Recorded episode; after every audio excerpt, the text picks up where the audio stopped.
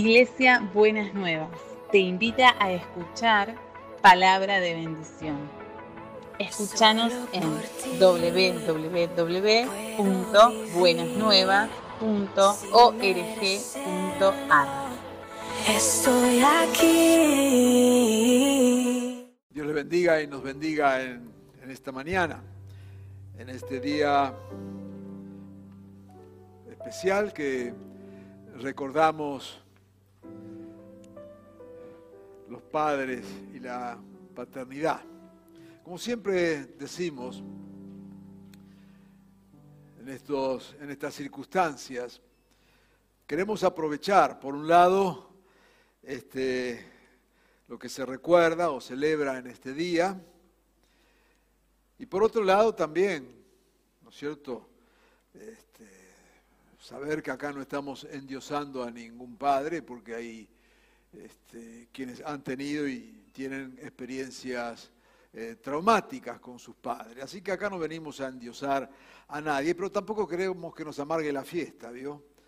Porque, sí, ¿vio? Está eso de cuando, cuando llega la Navidad dicen, no, que Navidad, este, todo el año Navidad. Sí, todo el año Navidad, pero hay Navidad, que no me arruiné el día de la Navidad. ¿No es cierto? Eh, padre, sí, y sí, yo sé, hay de todo tipo de padres. Hay, padres que están con sus hijos desde el momento del parto mismo. Y otros conocen a su padre después de 50 años. Y sí, todo eso está ahí, es parte de, lo que hay. Pero no queremos que ninguna de esas situaciones o cosas pueda desviarnos de pensar en la paternidad, ¿cierto? De afirmar la paternidad como lo hacemos en su momento de la maternidad. Y no lo hacemos desde ninguna perspectiva machista ni cosa por el estilo, pero sí creemos que hay un, un rol de paternidad y de maternidad, y uso intencionalmente las palabras de esta manera, ¿no es cierto?, que para la familia, para la formación de nuestras vidas, de las personas, son importantes, más que importantes. Y es bueno que lo afirmemos, porque justamente estamos en el medio de una cultura más que una cultura de intentos de influenciar en la cultura, que tienen que ver con la destrucción de la familia. Esto es una estrategia. Usted sabe que yo no soy de hablar de teorías conspirativas y todas esas cuestiones. Este, eh, no, nunca, me, nunca me escucha hablar de eso porque la verdad no, no le presto mucha, mucha atención, ni las teorías conspirativas de las cosas que pasan en la, en la sociedad, ni, ni, algunos que usan las teorías conspirativas de la Biblia, ¿vio? Entonces dice, ¿dónde estará el anticristo? Dice, ahora viene, te van a comer, te van a cortar en rebanada, porque el capítulo 20 de Apocalipsis dice, y ese, ese que pasó por ahí, el vecino que se mudó, ese tiene cara de anticristo, cuídate con ese. No, este, no, ¿para qué complicar la cosa? No andamos con teorías conspirativas, pero sí tenemos que ser claros que hay un intento deliberado, financiado, pagado, agendado de destrucción de la familia, apuntando a cada espacio de la familia. Interesantemente, esta semana, en el medio Infobae, que es el medio digital eh, de mayor circulación en toda América Latina, salió un artículo de, que dice así, ¿por qué me arrepentí de ser madre? Y entonces da Aparecen tres o cuatro mujeres que han sido madres y que se arrepintieron de ser madres. Usted dirá, ¿para qué sirve eso? ¿Qué sé yo? Salvo que alguien ponga alguna agencia de devolución de hijos o una cosa así. Este, me arrepentí de ser madre. Son pequeñas pastillas, frases que se van sembrando y bueno, ser madre, al fin y al cabo, mejor ni serlo, ser padre son cualquier cosa, la mayoría de los abusos que se dan en las familias, en las personas se dan dentro de la familia, y si son mujeres son abusadas por sus padres o sus tíos, así que ¿para qué toda esta historia?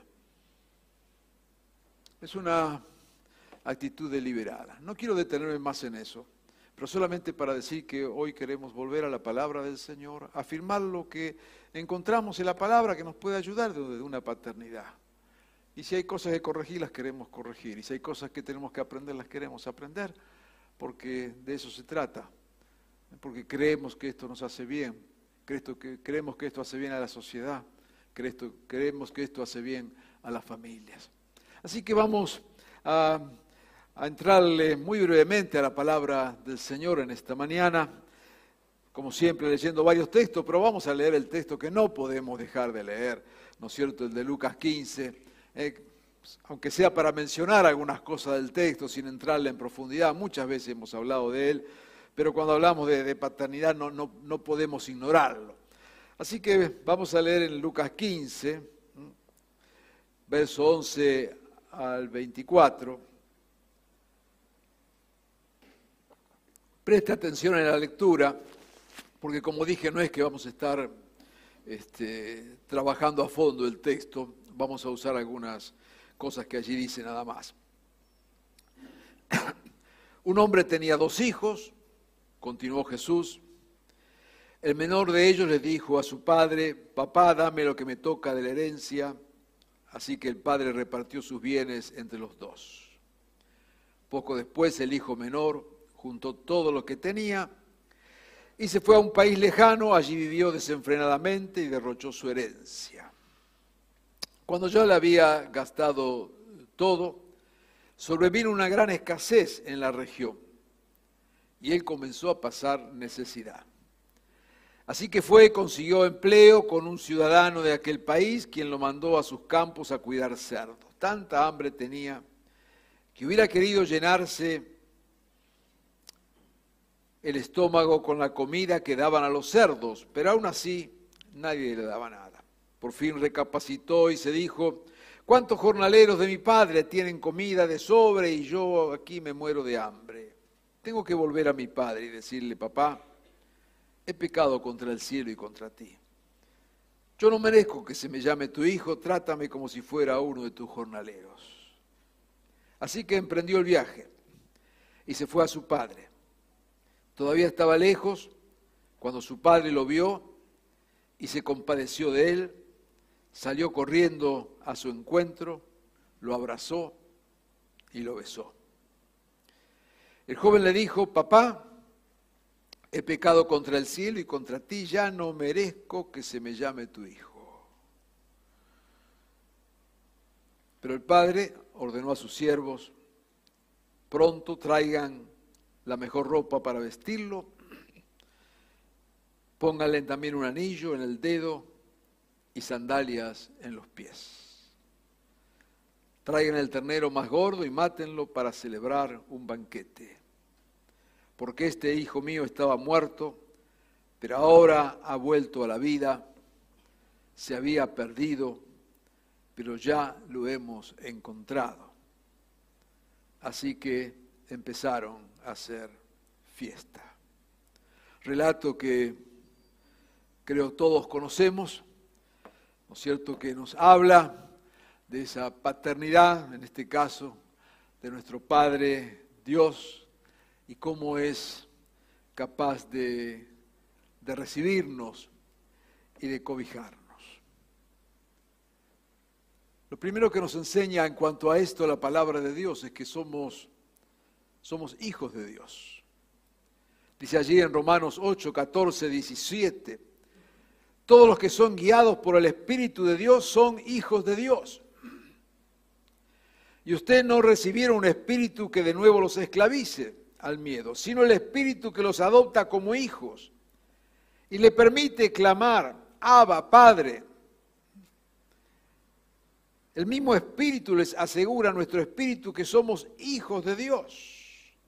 Y si somos hijos, somos herederos, herederos de Dios y coherederos con Cristo.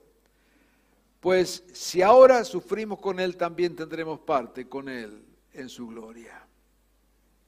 Nos dirá allí en Efesios que en Cristo fuimos hechos herederos. En otras palabras, lo primero que afirma aquí el texto y que nos interesa eh, subrayar en esta mañana al pensar en la paternidad de Dios es que Él nos ha hecho sus hijos. Nos ha adoptado, dirá Pablo en otros textos, como sus hijos. Dice aquí que son aquellos que son guiados por el Espíritu de Dios, son hijos de Dios. O sea, interesante esta relación que se establece con Dios, o que mejor dicho Dios establece con nosotros, en esta categoría de hijos de Dios, donde todos por igual, dice acá, aquellos que hemos eh, creído, ¿no es cierto? Aquellos que hemos sido guiados por el Espíritu del Señor, recibimos este Espíritu, que no es un Espíritu que nos trata como esclavos, sino que nos reconoce, a partir del amor de Dios, nos reconoce como sus hijos. Lo que vemos acá en el texto es que no excluye. Cuando Dios en verdad quiere incluir a todos, que ese siempre ha sido el propósito de Dios, dice la palabra que Él quiere salvar a todos. Lo cual no quiere decir que todos van a ser salvos, ¿no es cierto? Pero Él quiere salvar a todos. Siempre Dios abre las posibilidades para todos. No pone, eh, no pone límites en esto. Y acá el texto que leímos en Romano dice, los que son guiados por el Espíritu son hijos de Dios y ustedes no recibieron un espíritu del mundo, Él los adopta como hijos y les permite clamar, Abba Padre, que como sabemos una manera familiar de tratar al Padre, ¿eh? papito, viejito, lo que sea. O sea, Dios muestra su amor en primer lugar, estableciendo con nosotros una relación filial nos pone como sus hijos y nos dice que nos da la confianza de tratarlo como quien trata a su papá en la propia casa. No sé si somos conscientes de lo que esto significa, de la dimensión de lo que estamos hablando, del amor. Estamos hablando de Dios. ¿Ok? Estamos hablando de Dios. Diríamos, ¿cómo nos acercamos a este Dios? Pues las religiones se han encargado de poner un montón de obstáculos entre el ser humano y Dios. Algunas religiones bien justificado, porque claro, tienen a un Dios tan distante del ser humano que cuesta mucho, que es imposible llegar a él.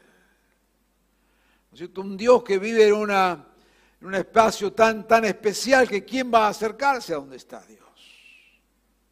Pero nuestro Dios, Dios, no pone obstáculos no pone barreras. Lo único que dice es, mira, a través del Espíritu, yo los adopto como hijos. Y usted sabe que el amor de la adopción, para mí el amor de la adopción es más grande que el amor natural. ¿Sabe por qué? Porque es un amor intencional. Es un amor intencional. Así como decíamos recién, hay una nota que dice, me arrepentí de ser madre, ¿no es cierto? Otros dicen, me arrepentí de ser hijo, pero no me quedó más remedio.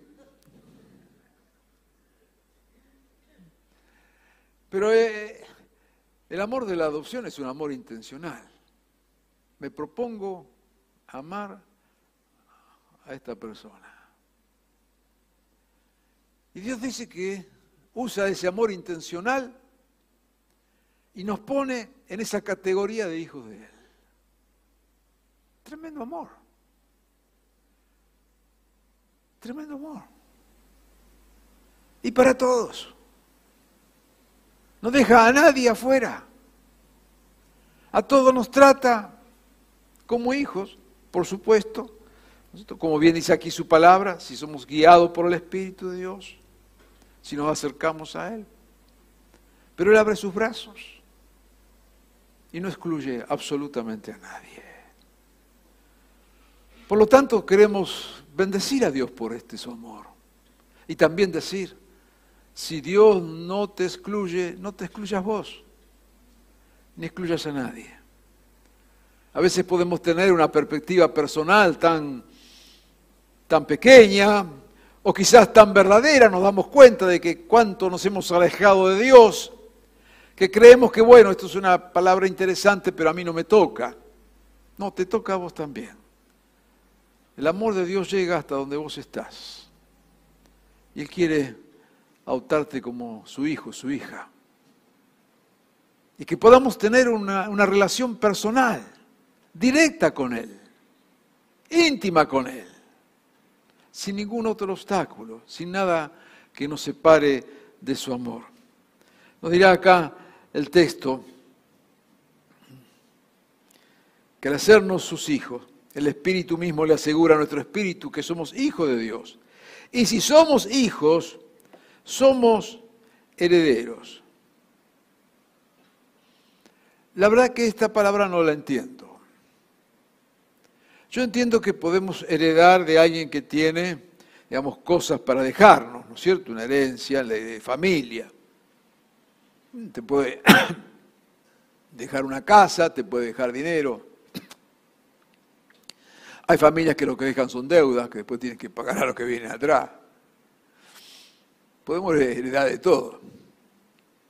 Ahora, ¿qué heredamos de Dios?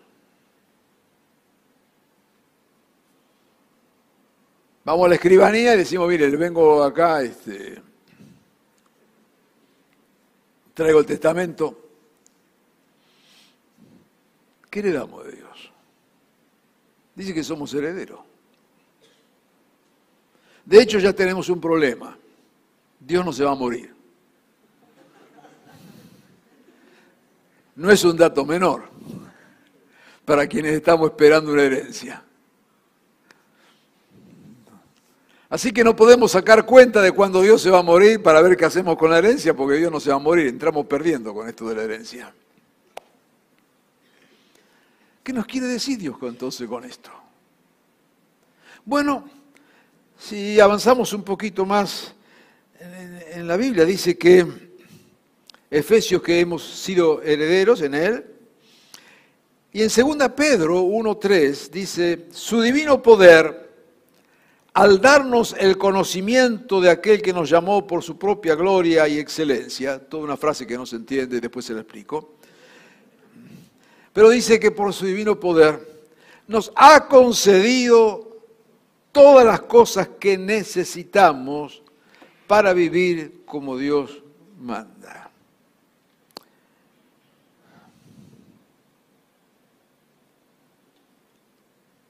En realidad cuando hablamos de esta herencia divina, lo que estamos diciendo, pues todas las promesas de Dios son, son nuestras promesas.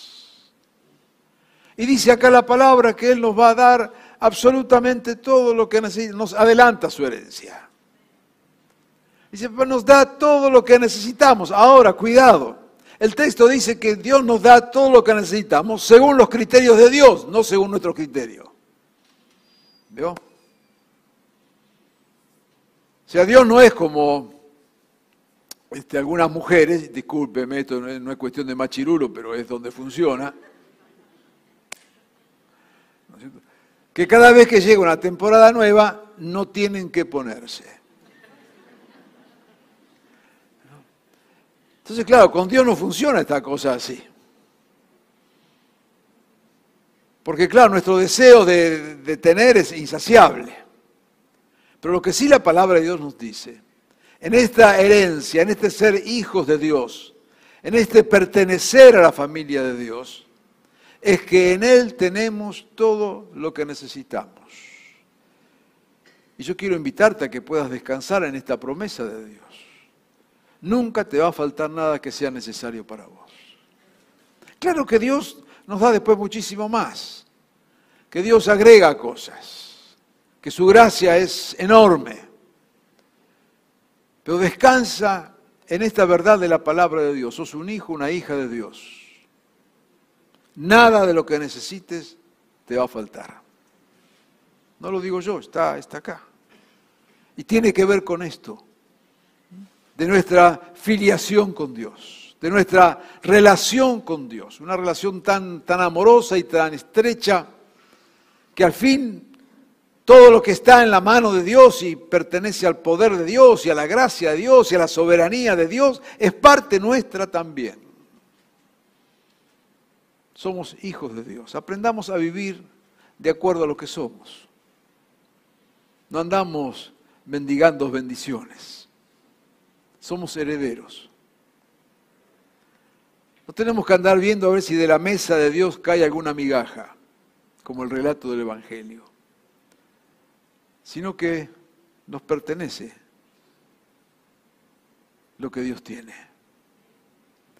que tenemos la certeza de que lo que necesitamos, Él lo va a dar. Y que sobre eso es lo que construimos. Te animo a no desesperarte, te animo a no afligirte, te animo en verdad a descansar en Dios, porque es lo que su palabra nos dice. Su paternidad amorosa nos hace partícipe de todo lo que Él tiene brota del corazón amoroso de Dios. No es ninguna teología de la prosperidad, no es ninguna enseñanza de prosperidad. Toda esa enseñanza de prosperidad que se predica en nombre del Evangelio, lo único que hace es remitirnos a las situaciones más miserables del corazón humano. No creemos en Cristo para tener más. No somos parte de la iglesia para hacernos más ricos. No ofrendamos para duplicar la cuenta en el banco. Disfrutamos de lo que nuestro Padre amoroso, en su infinita gracia, nos da. Por eso es que la palabra nos enseña que la bendición de Dios es aquella que nos enriquece y que no nos trae ninguna tristeza. Porque cuando Dios nos bendice, nos da lo que necesitamos. Y teniendo lo que viene de la mano de Dios, vamos a disfrutarlo sin tristeza. Por supuesto que yo no estoy hablando acá de pobrismo ni de nada, no, claro. Que Dios nos bendiga y que se multiplique lo que tenemos y que podamos disfrutar de todo lo que tenemos pero nuestro centro y nuestro corazón y nuestro pensamiento está en la gracia de Dios. Y tener un corazón que se conforma y se deleita con lo que Dios nos da. Todo es nuestro, porque todo es de Dios. Y queremos vivir con un corazón agradecido a nuestro Padre, que nos permite disfrutar de su herencia. ¿No le parece? Déjeme avanzar un poquito más en la palabra para esta mañana.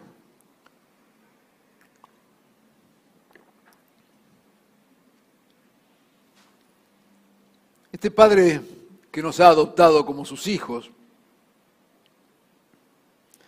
nos llama, nos invita a que nos relacionemos con Él de esa manera. Y entonces cuando nos enseña a orar, nos llama, nos dice, Padre nuestro. ¿Mm? Así que cada vez que oramos, recuerde esto, en ese modelo de oración que, que enseñó Jesús, a relacionarnos con Dios. Estamos orando, estamos pidiéndole, estamos viniendo no a un Dios lejano, insensible, sino a, a nuestro Padre. Y Jesús dice, mire, cuando vayan a orar, no den tanta vuelta. Padre nuestro, que estás allá en el cielo, pero andás por acá paseando también. Padre nuestro, ¿no le parece grandioso esta manera de comunicarnos con Dios? ¿No le parece algo verdaderamente emocionante esta forma que nos invita el Evangelio, nos invita a Jesús a comunicarnos con nuestro Dios? En esa relación tan personal, tan directa, tan franca, tan abierta. Padre nuestro. Cuando miramos, como decíamos antes, todo lo que la religión ha hecho para separarnos de Dios, cuando, cuando en determinadas épocas del año vemos que se hacen enormes peregrinaciones creyendo que el sacrificio humano va a mover el corazón de Dios.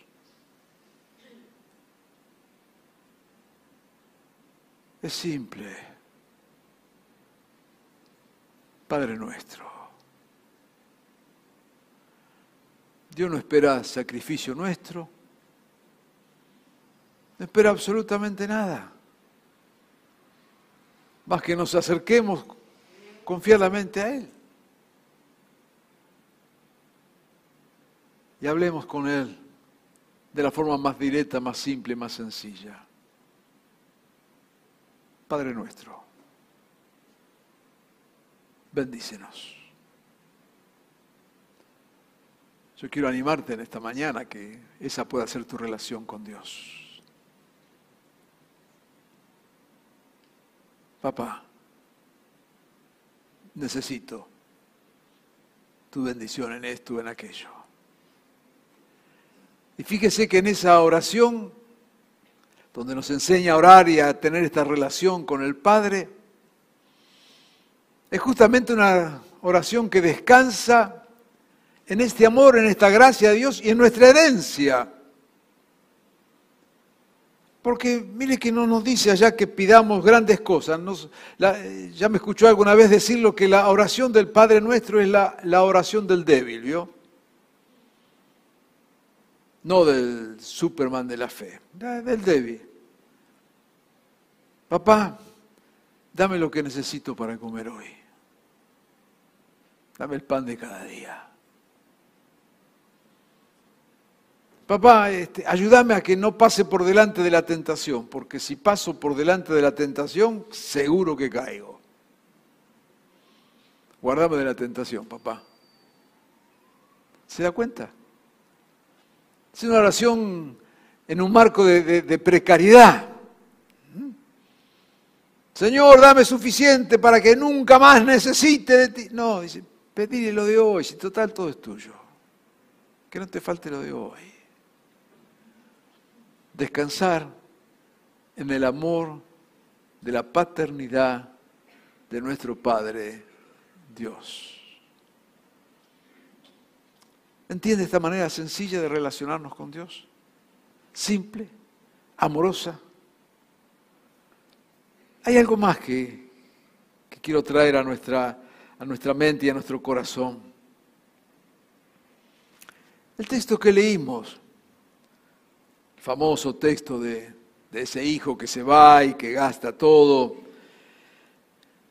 y que vuelve arrepentido y que su padre lo recibe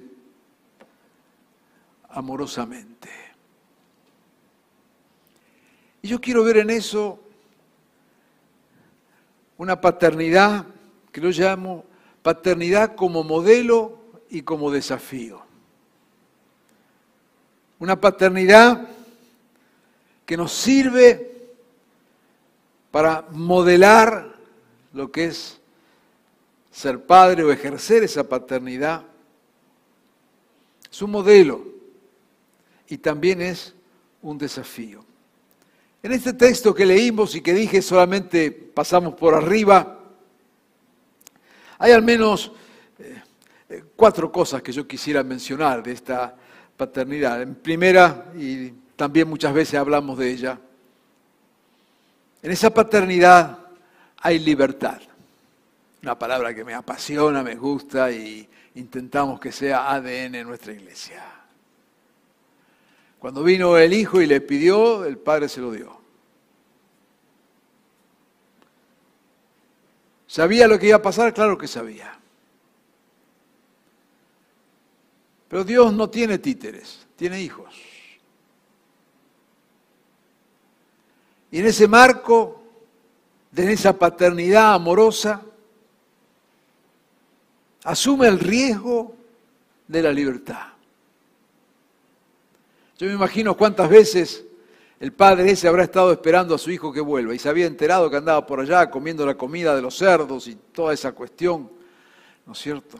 ¿Cuánto habrá llorado ese padre? Podría haberle no dado la herencia. Podría haber dicho, mira, mira, no te doy nada. Te enojas, problema tuyo, no te doy nada. Pero supo dar ese espacio, supo esperar, supo acompañar. Acá tenemos un modelo de ejercicio de paternidad que es muy difícil. Es muy difícil.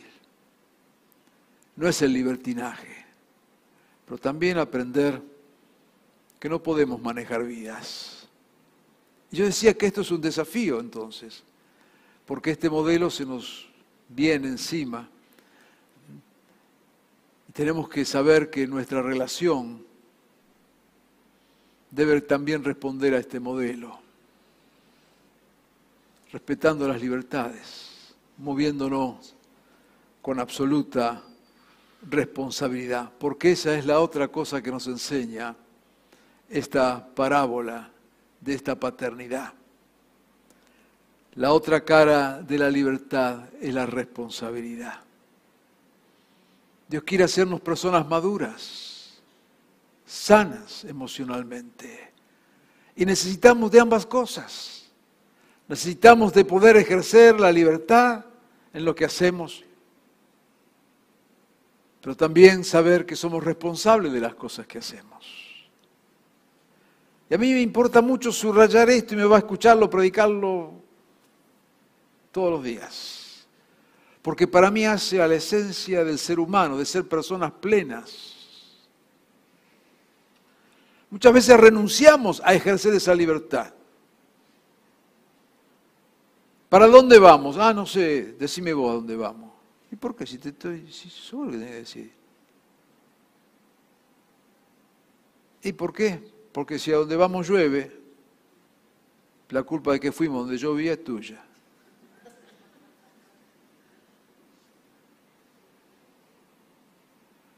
No.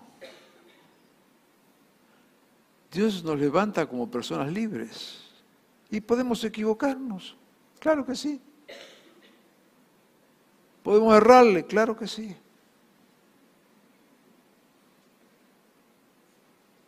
Pero es como crecemos y como maduramos.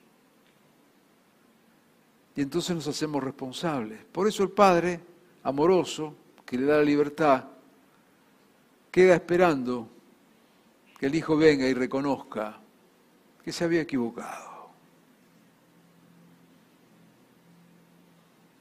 Pero lo interesante es que en este amor, en esta paternidad,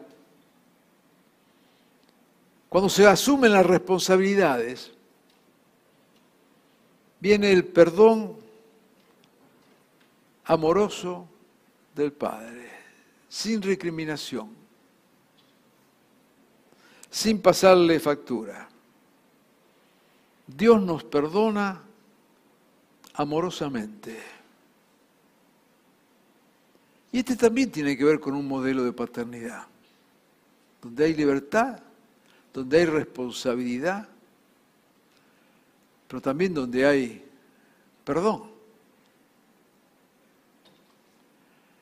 Al menos el texto no dice que cuando volvió este muchacho a encontrarse con el padre, el padre le dijo, viste, yo te dije.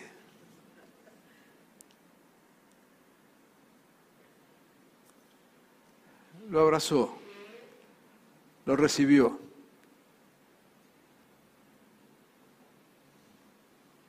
Por eso yo digo que este texto es modelo, pero también es desafío. Porque así como es un modelo de paternidad, nos desafía a nosotros a vivir con estos valores, a tratarnos de esta manera, a poder ser personas libres y maduras, personas responsables y también tener un corazón capaz de abrazar y de perdonar, sin recriminar. Porque el objetivo no es destruir a la persona. El objetivo es restaurar. Por eso, el último punto que sacamos de allí es que este Padre se goza en nuestra restauración. Nos da libertad, nos hace responsables, nos perdona amorosamente y se goza en nuestra restauración. Decía que esto es desafío porque espero que sea modelo también de nuestras relaciones, de cómo nos relacionamos unos con otros. Sin, queriendo manejar sin querer manejar la vida de nadie, asumiendo cada una nuestra responsabilidad, siendo capaces de perdonar y gozándonos en la restauración de aquel que se ha equivocado, que ha caído, que ha errado en la vida, pero que viene arrepentido al Padre. ¿No le parece que estas son actitudes de esta paternidad celestial que deberíamos incorporar en nuestra manera de relacionarnos, de ser pueblo, de ser iglesia, de ser familia? Son valores que, emanan de esta paternidad celestial, pero que de alguna forma se transforman en una especie de, de brújula que nos marcan el camino. Nos dicen cómo hacerlo, cómo vivirlo. Qué bueno sería que podamos establecer estas relaciones bajo esta, este manto de esta paternidad. Personas libres, personas responsables, personas capaces de pedir perdón y personas capaces de perdonar y restaurar. ¿No le parece que sería el cielo en la tierra? en vez de andar enredados ahí en nuestras cosas y en nuestras fallas y equivocaciones y pasando factura y marcando cosas por acá, marcando cosas por allá. Tranquilo. No trates de suplantar a Satanás queriendo ser mayor acusador que Satanás. Tranquilo. La Biblia dice, Él es el acusador. Déjalo que haga su laburo, su trabajo. Pero que en tu corazón haya otra otras inquietudes, otros valores. Gozate con aquel que puede ser restaurado. Aprende a perdonar. La gente por lo general, salvo que sea muy perverso, no se levanta pensando a ver cómo te, cómo te estropea la vida. No amanezcas pensando que el mundo ese día amaneció en contra tuyo. No sos tan importante. Hacela simple. Esto que emana del corazón de Dios, esta paternidad tan amorosa, nos lleva a esas cuestiones que son tan esenciales, tan, tan simples. Si somos capaces de entender esto y ejercer en nuestra relación este modelo de, paternidad, que es modelo y que es un desafío. Permitime agregar algo muy breve. Decíamos que este padre se goza en la restauración. Y menciona allí tres cosas cuando él recibe al hijo. Dice que le da la mejor ropa. Que significa, que significa le devuelve su distinción, su dignidad. Le da un anillo que tiene que ver con autoridad, con darle valor. Y le da sandalias, que tiene que ver con caminar, otra vez, con devolverle la libertad.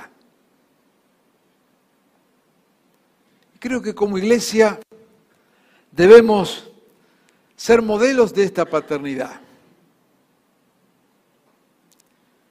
Y en verdad cuando queremos restaurar,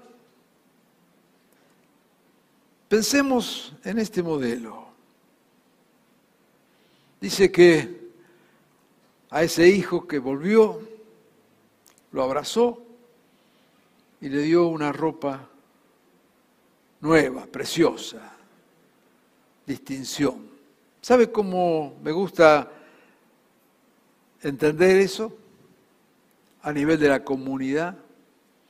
Esto de darle una ropa distinguida a este que, o a esta que se arrepintió, que vino, que busca de la gracia de Dios.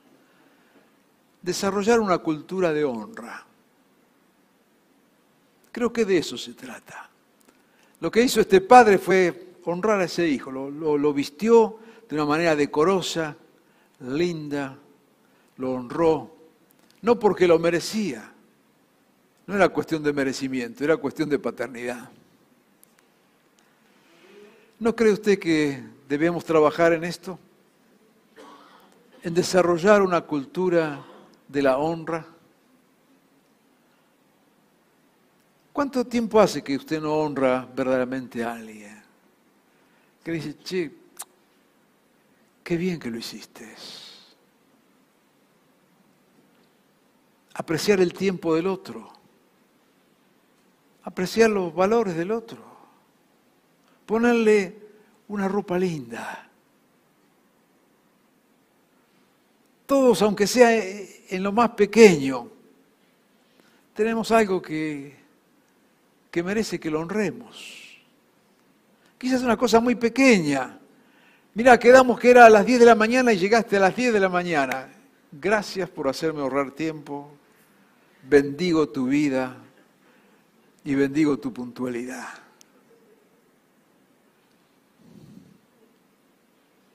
No necesita riquezas. No necesita cosas tremendas. Qué maravilloso sería un pueblo que aprenda a desarrollar una cultura de la honra.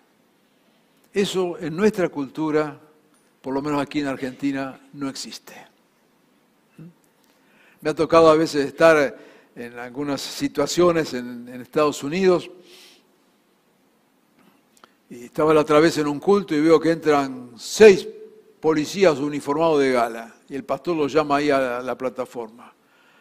Y había, lo que había pasado es que esa semana había habido un robo ahí en, el barrio y la policía intervino, agarró a los ladrones, así que se llevaron a los seis policías, le metieron el uniforme de gana y lo plantaron arriba del púlpito. Así que si yo hago esto en Buenos Aires, me...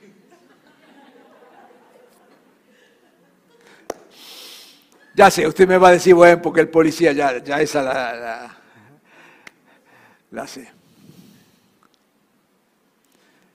Una cultura de honra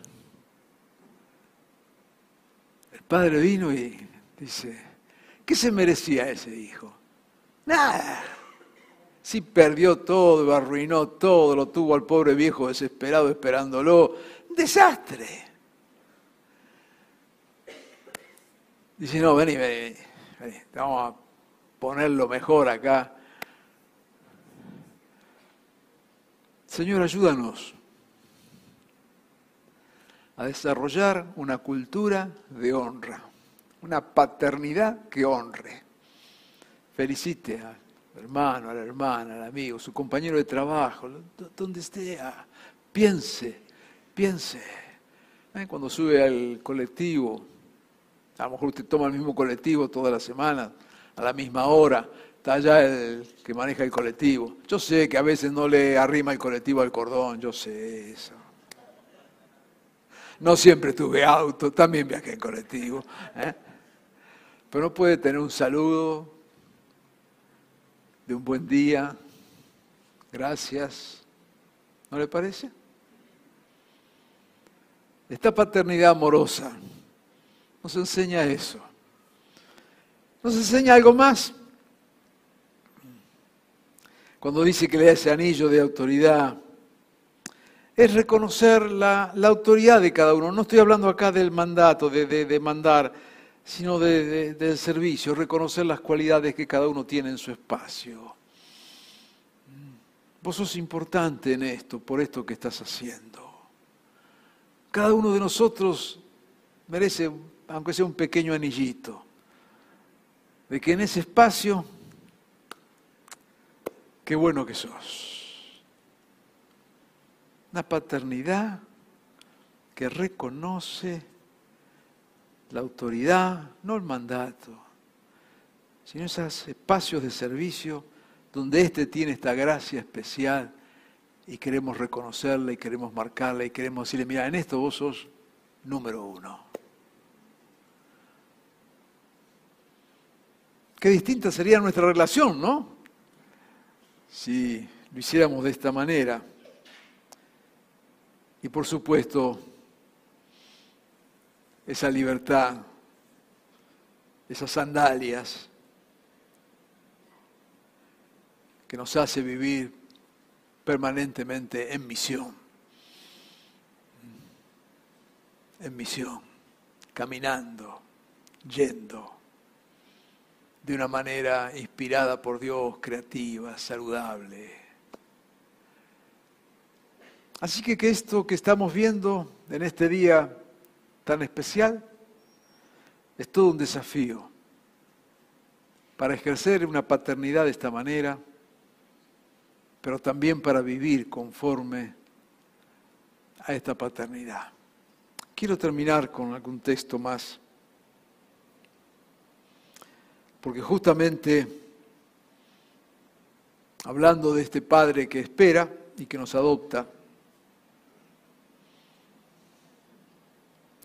Juan 6, 37 dice, todos los que el Padre me dan vendrán a mí. Y al que a mí viene, no lo rechazo. Porque la voluntad de mi Padre, dice el verso 40, es que todo el que reconozca al Hijo y crea en Él, tenga vida eterna. Y yo le resucitaré en el día final. En esta paternidad amorosa hay lugar para todos. Todos los que el Padre me da vendrán a mí. Y al que a mí viene, no lo rechazo.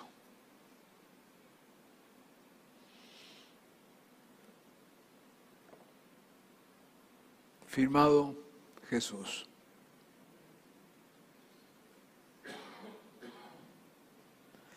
Si Dios no rechaza, si Jesús no rechaza a los que vienen a Él, ¿quién soy yo? para decir quién debe entrar.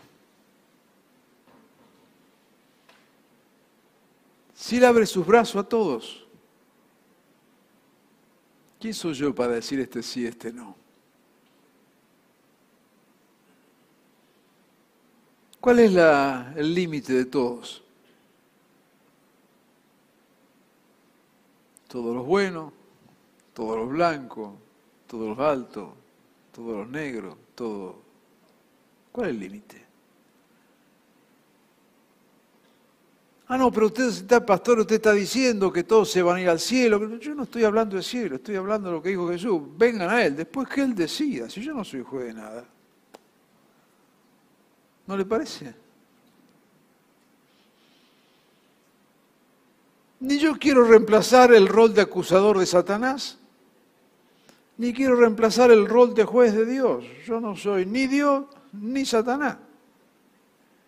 No es muy difícil de entender, ¿no es cierto?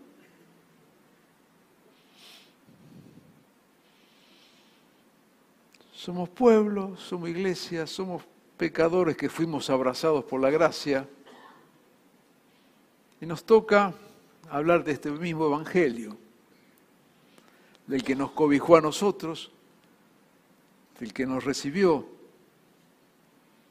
y de que podemos afirmar que, en la gracia de Dios vine y Él me aceptó. Y este Padre dice que los que vienen a Él, porque la voluntad de mi Padre es que todo el que reconozca al Hijo y crea en Él tenga vida eterna. En la casa del Padre hay lugar para todos. Y todo el que viene a Él, no el que lo ignora, el que viene a Él, encuentra este Padre amoroso que perdona, libera y restaura. Si estás escuchando esta palabra en esta mañana o en este momento y necesitas de ese abrazo, saber que, que ese Padre de amor te está esperando. No importa cuán lejos te fuiste. No importa con cuántos cerdos te estuviste revolcando. Lo que importa es que si venís a Él, Él dice que no te echa fuera. Y esto es para todos nosotros también. Nos sirve para invitación. Cada vez que nos alejamos, sepamos que siempre tenemos la oportunidad de volver, si decidimos volver. Y también nos sirve de desafíos. Aprendamos a ser una comunidad que pueda encarnar esta paternidad amorosa. Quiero invitarte a que oremos en esta mañana. Amado Jesús, te honramos, te bendecimos, Señor, en este día. Señor, y desafiados por tu palabra, al pensar en esta paternidad tan amorosa, yo te pido, Jesús, por aquellos que están escuchando este mensaje y que quizás en este momento necesitan volver a ti, al Padre de amor, de gracia, de misericordia. Darles el valor para hacerlo. Señor, inclusive algunos han vuelto a la iglesia, pero no han vuelto a ti. Señor, sos vos el que perdona, el que restaura, el que sana. Que sea este un tiempo de, reencontrarnos contigo. Señor, también te pedimos, ayúdanos a vivir en estos valores de esta paternidad. Que lo seamos dentro de nuestra propia familia, que también lo seamos como iglesia, como pueblo. Señor, que seamos capaces de, de, poner los mejores vestidos sobre nuestros hermanos y hermanas. Que seamos capaces de, de aceptar su autoridad, su espacio, su valor. Y también, Señor, que seamos capaces de movernos en esa libertad creativa, rica, que nos da el ser tu criatura, mucho más el ser tus hijos. Señor, ayúdanos a aceptar este desafío en esta mañana y a vivir gozosamente como tus hijos. Bendícenos, Señor, y que sea este un día de reencuentro contigo y un día de reafirmar esa paternidad amorosa en nuestras vidas y en la vida de tu iglesia. En tu nombre, Jesús. Amén y amén.